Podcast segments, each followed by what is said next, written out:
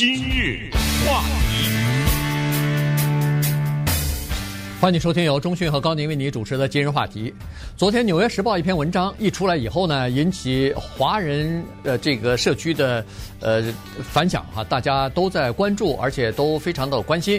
这个呢，就是《纽约时报》报道是说，白宫和国务院加上国土安全部啊，他们正在考虑一个全面的。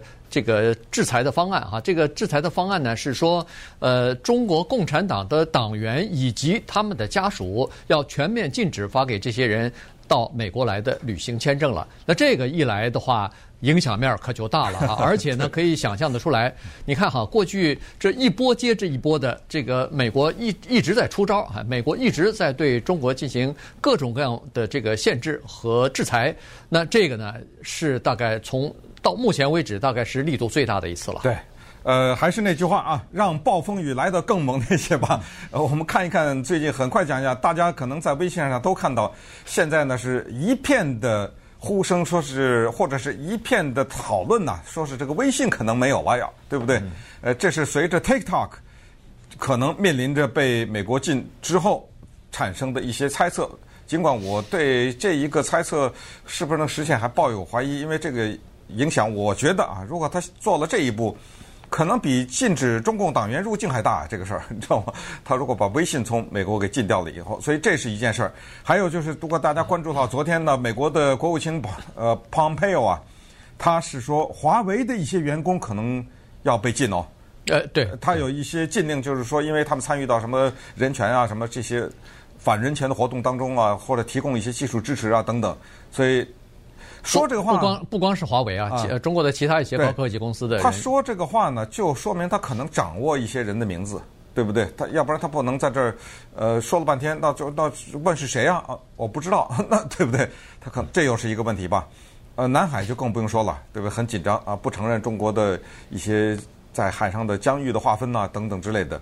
呃，你有国安法啊，我有香港法，也通过了，呃，川普也签字了，对不对？呃，所以。这都是一系列行为。截止到今天，突然之间冒出来一个中共党员不得入境，这是草案，也就是还没有执行。但是有没有可能实现呢？据现在的一些人分析说，全面的执行有点困难。中共党员九千两百万，加上家属一亿两千七百万，它大概就成了三吧，对不对？呃，不，没没有乘以三，呃，乘以二吧左右哈。因为它是至少是二吧，至少是二，对不对？所以，但是就是说，涉及到的人是一亿两千七百万。那我怎么看的是两亿七千万啊？哦，那那可能我看。乘以三，我觉得是，是我当时说是乘以三嘛，对不对？对，那是两亿七千万，有两亿七千万会受到影响。光是二零一八年就有三百万中国大陆人进入到美国旅游，三百万，或者是进行一些公务啊什么之类的。那是二零一八，因为一九年下半年和什么疫情啊之类的，这个就不准确了嘛，而且数字可能也没有，所以三百万人当中有多少人是中共党员？有多少人是党员的先生、党员的太太、党员的孩子？而且他说的家属可能应该是直系的吧？对，肯定。你再往旁边支的话，那就更多了，那就那不得了了，那就全不能进来了。有谁家里七大姑八大姨当中没有个党员呢？对不对？因为共产党员。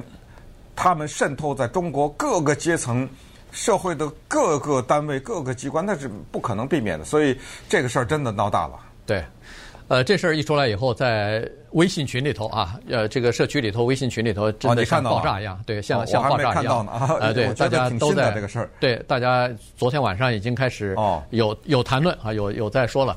呃，会不会执行呢？当然现在还不清楚哈，没有人知道。但是 但是根据。美国的这个情况啊，根据川普的这个个性啊，我觉得可能十有八九可能他会执行。我觉得可能是这样，就是部分执行。对，就是什么这九亿两亿七千万这不可能，但是它有一大堆的限制，就是这个，比如去顺便告诉大家，在讨论的这个草案当中还有解放军。呃，对，呃，就是共产党或者解放军。呃，这个解放军的这个事儿呢，其实在这之前已经有了。对，就是主要他原来说的是。解放军和不管是现役的还是和军方有关系的那些大专院校毕业的人，你穿他军装都不可以。穿军装都不行。呃，还不一定是穿军装的呢，就是和有一些中国大陆好像有一些理工科的大学是在美国认为说是和军方有关系，所以这些理工科大学生毕业以后，你到美国来呃进进行高学位的这个呃理工方面的这种学科的研究也好、求学也好、呃深造也好，他都认为你是和军方有关系的啊，所以这个已经开始了，这个已在签证的时候已经可能执行了哈。那么当然，这个禁令如果实施的话，一定也是会受到法律的挑战吧。我相信，就像前段时间针对那个穆斯林国家的那些有宗教信仰的人来到美国一样，但是呢，美国它有一个法律是呃可以允许这这么做的哈。我告诉你啊，我告诉你，这个这个事儿被法律挑战的几率，我认为几乎是零的原因是这样的：穆斯林因为什么伊斯兰国啦，什么盖达了，你就说吧，是吧？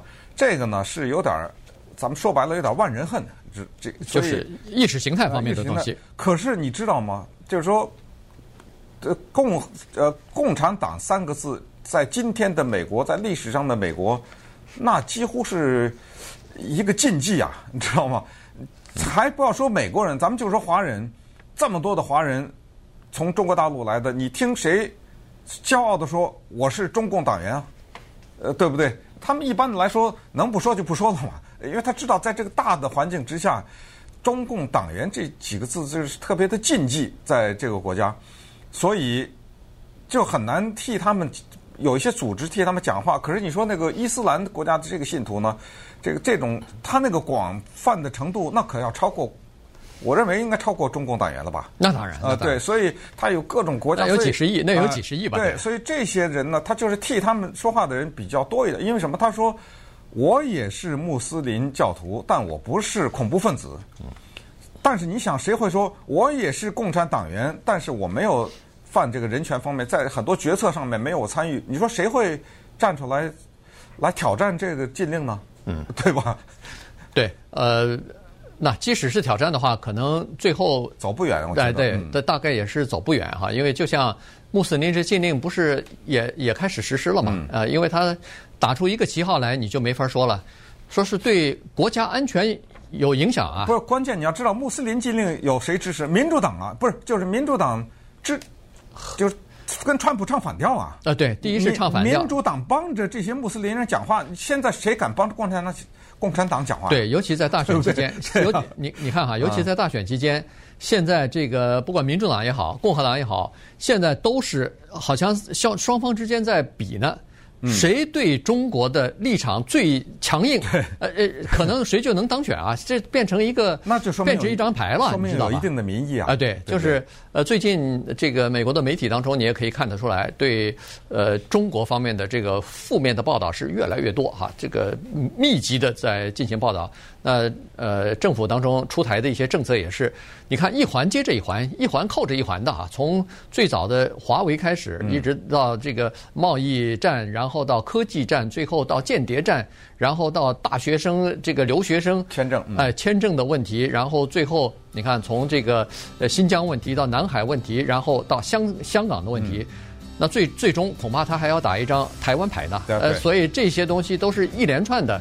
呃，接着的，那现在这个中美之间的关系，确实是到了从一九七二年地就是建立外交关系以来的大概是最低点了。对，而且此举呢，还在说明一个问题，就是他想画一条线，他的意思说，我的种种的做法，不管是香港和南海所有的这种，一律是对着这个党的，来，所以我并不涉及到普通的人民，他把这个给划分，就是把政府和人民给划了一下。那么这样的话呢，我觉得他可能是更有针对性，同时寻求更多的理解，寻求什么欧洲啊什么这些国家的配合。欧洲毫不犹豫的配合了，英国对华为，对不对？嗯，这大家也是知道的。今日话题，欢迎继续收听由钟迅和高宁为您主持的《今日话题》。呃，这个现在正在讨论一个。案子哈，正正在讨论一个呃，算是一个行政令吧，就是呃，要是不是要禁止全面的禁止这个呃中共党员和他们的直系亲属进入到美国呃，就是旅行啊，那就等于是不发签证了。而且呢，这个行政命令当中还包括了另外一条，已经进入到美国来的 持有签证的这些人，别吓人，别吓人，只要是呃中共党员或者是呃直系亲属的话。要让他们离开啊，还有这一条呢。当然，我们所说的现在这一切都是草案啊，都是在讨论之中，具体的细节还没有公布出来。但是《纽约时报》公布出来这些东西呢，基本上是八九不离十的哈。美国的这个媒体呢，它如果没有内部消息和情报来源的话，信息来源的话，他不会乱写的。啊，他们已经说了，就是刚才你说的这三个机构有四个人，呃呃，已经参与这个讨论了。啊，只不过他们《纽约时报》隐瞒了他们的姓名，因为为了保护他们嘛。对，这是讨论，这是百分之百的，这个没有什么争议。嗯、在草案也是百分之百的，只不过细节没有公布啊。然后会不会执行？呃，川普会不会签字执行？这个也不知道。但是从这个整个的意义上来讲呢，你仔细想想看哈，就是说，呃，他。我我们是没有经历过那个冷战时期了，呃，五十年代、六十年代的那个最紧张的时候，我们也没有经历过麦卡锡的那个那个时代啊，那个年代。但是呢，现在的这个中美之间，你说是不是已经和当时的美国和苏联之间的这个冷战的那个情况已经差不多了呢？对，确实是有对比了，对不对？呃，我觉得你刚才把一些人吓到了，咱们得稍微呃再讲一下，就是说。如果你已经在美国生活了二二三十年，你是一个中共党员，对不对？你也没有退党，我认为应该不用担心吧。有的入了籍了，有的什么拿到绿卡，这些人应该没事儿吧？如果你动这些人的话，我觉得那不得了了。那这个打就这个当时叫反右嘛，那个时候叫打击面太大了吧？这个，反反反正现在没有说对这些，比如说公民也好，是绿卡的持有者也好，没有说这个，只是只是说的是旅行签证。对，呃，就是说拿着这种签证进来，但是这种旅行签证呢，注意啊，可不是只是旅游啊，有什么学术会议啊。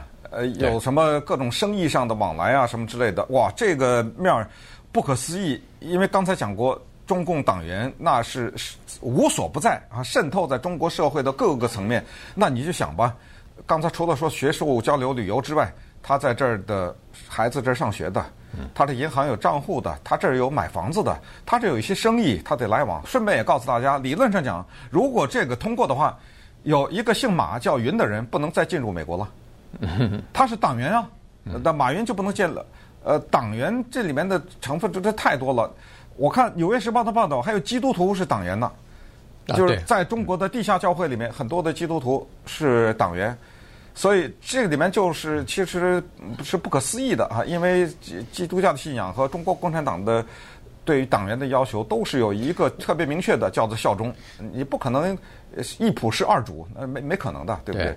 但是这个问题呢，我就是不理解啊，嗯、就是说美国为什么想要讨论这个问题？他是以害怕什么东西呢？他这个党员来了，比如说我来美国，不管是参加学术会议也好，参加这个商业商业或者是贸易谈判也好，或者是就算是旅游来看看在上大学的孩子子女也好，他是个党员。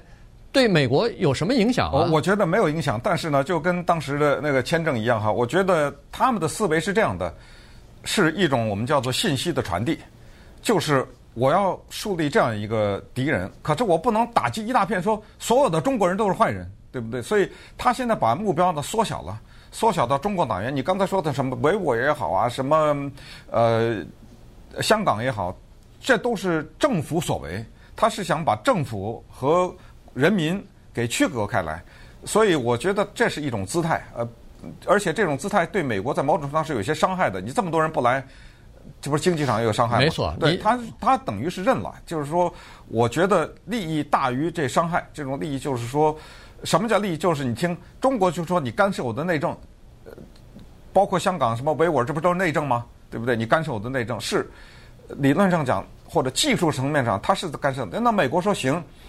你的内政我管不着，但我的事儿我可以管吧？我不让你进来是我的事儿吧？这就不是你的国家的内政吧？就那意思是什么？我觉得他就是说我总得做点什么，显示出我对香港的追求民主的人有所帮助啊，我对这些维吾尔族有所帮助，要不然就叫袖手旁观嘛。我我我呃，对我是觉得他们可能还是从经济层面也没有想好哈，就是说如果。单单是为了要释放一个信号，说是我我们现在对中共的这个态度是非常坚决的啊，这个立场是绝不妥协的。这个信号的话，那这个付出的代价是比较惨重的。你我随便讲讲，那贸易谈判以后就不要到美国来谈，可能美国的中国如果采取一些对等的制裁的措施的话，那也别到中国去谈，可能就要到欧洲或者是找另外一个第三方去谈了。学术会议也是一样，有很多。要要请中国的专家学者去参加的，那可能也只好在海外去其他的第三国去举行了，欧洲去举行了。那对美国的经济不是也是有影响吗？哈、呃，不是那么大。但是你刚才说了一个有趣的，就是关于中国的对等的制裁，在这个问题上，就是关于中共党员不得进入美国这个问题上，中国呢还真的没有办法有对等的制裁，他没有说。他没有办法说所有的美国的共和党员都不能进入中国，嗯，对，对不对？他这个是我说贸易你可以，你加我百分之十，我加你五；你加我二十，我加你多少？还有有一小点对等，但是也没办法，因为美国这个主要是在贸易方面太不平衡，所以你没办法达到一对一的制裁，对不对？可是在于中共党员这个问题上，你中国真的没有别的办法，对，你只能想别的办法，就是用禁止你的共和党员进入中国这个。嗯，那是没可能的。对对，呃，再加上美国的这个，咱们都知道，共和党和民主党，他他没有一个 发一个党党章、党证啊什么的，发交党交党交党费啊什么的都没有，发又怎么样？对对不对？呃，它不是一个，它不是一个固定的，它这个概念跟共和党概念是完全完全两回事儿哈。它没有说要效忠啊，没有说是要这个，呃，全就是。就是一生当中就只服从你啊，没有没有这种东西。那个要举着手举着右手宣誓的。呃，对对，那是有宣誓的。所以如果站在中国这方面呢，确实是觉得，我是感觉到是挺憋屈的哈。就是说，从贸易战开始，呃，刚才你说这个，在打对等的时候，美国加。加那个关税，中国也是对等的加，嗯、但是加到最后没了，没了啊！对啊，超过一一千亿、两千亿以后，中国不能再加了。好，美国禁止在技术战战方面对华为的这个围剿哈，这个不光是美国了，那已经联合起来，国际社会全部呃全方位的在围剿呃这个华为，恨不得是釜底抽薪了，就是不供给你。呃呃，零配件、零部件，然后不许不许你使用晶片，呃，晶晶片和技术。对，而且不光是我的晶片和技术，任何一个国家的晶片和技术，只要使用了美国的技术，就不能供给。这已经到了无所不，这个到了就是釜底抽薪的这个这个情况了。哎，中国也是。没有办法来，就是进行这个有分量的反击，或者说是对等的这个制裁，没有啊。中国在呃科技方面确实在这方面呢，呃被人家卡着脖子的地方比较多。对，而且你说到就是最近被大家热议的这个所谓微信将被禁止这件事情来说，这中国也没有什么太多的还手的地方。没错啊，因为它简单的就是说，呃，你的 Facebook。呃，我的 Facebook 你不让进，我的 Google 你不让进，我的 Twitter 你不让进，我的 YouTube 你你不让进，我的 Instagram 你这个都没有，好几十啊，嗯，对，对不对？已经进去的又被给踢出来了，就是说你用国力来保护你自己的，所以才滋生了后来的什么百度啊，什么连 Uber 都被从中国弄出去了，啊、就是说都被吞了，对不对？嗯、呃，就是你用，那我为什么不能进你呢？你你说这个话你怎么回啊？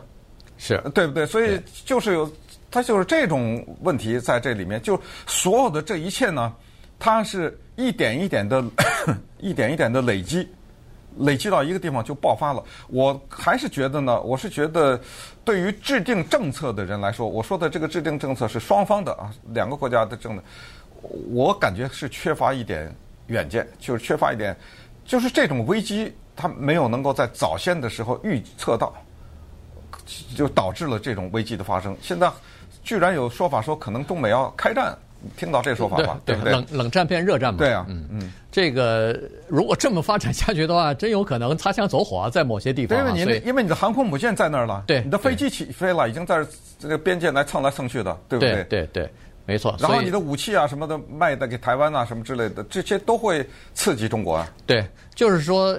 一直在不断的挑衅，或者是在呃在试探对方的底线在哪儿，总有一天会碰到碰到这个底线啊，总有一天会碰到，比如说双方都就是至少对方不能让触碰的一个红线，那这个时候可能就会有呃这种小规模的冲突啊之类的东西啊，所以呃现在的说实话，美中之间的关系是非常紧张，而且已经到了危险的边缘了。那那中国呢？现在可能我觉得唯一的说就是说。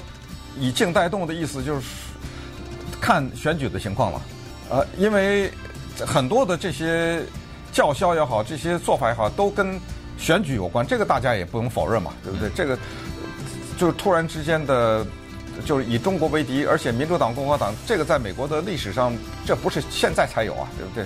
呃，你随便往后倒推，就克林顿呐，呃，包括那就 Reagan 就不算了，Reagan 那时候还是冷战呢，对不对？那这都是这个问题，所以。到底就真正的危机是怎么样？我认为是发生在十一月以后，但是也不一定啊，因为昨天我看《纽约时报》呃是昨天还是前天有文章就报道了，是说川普总统的幕僚和高级团队已经开始策划他第二个任期最主要的任务就是对抗中国啊，所以呢，这个政区政政策啊恐怕是有连贯性的。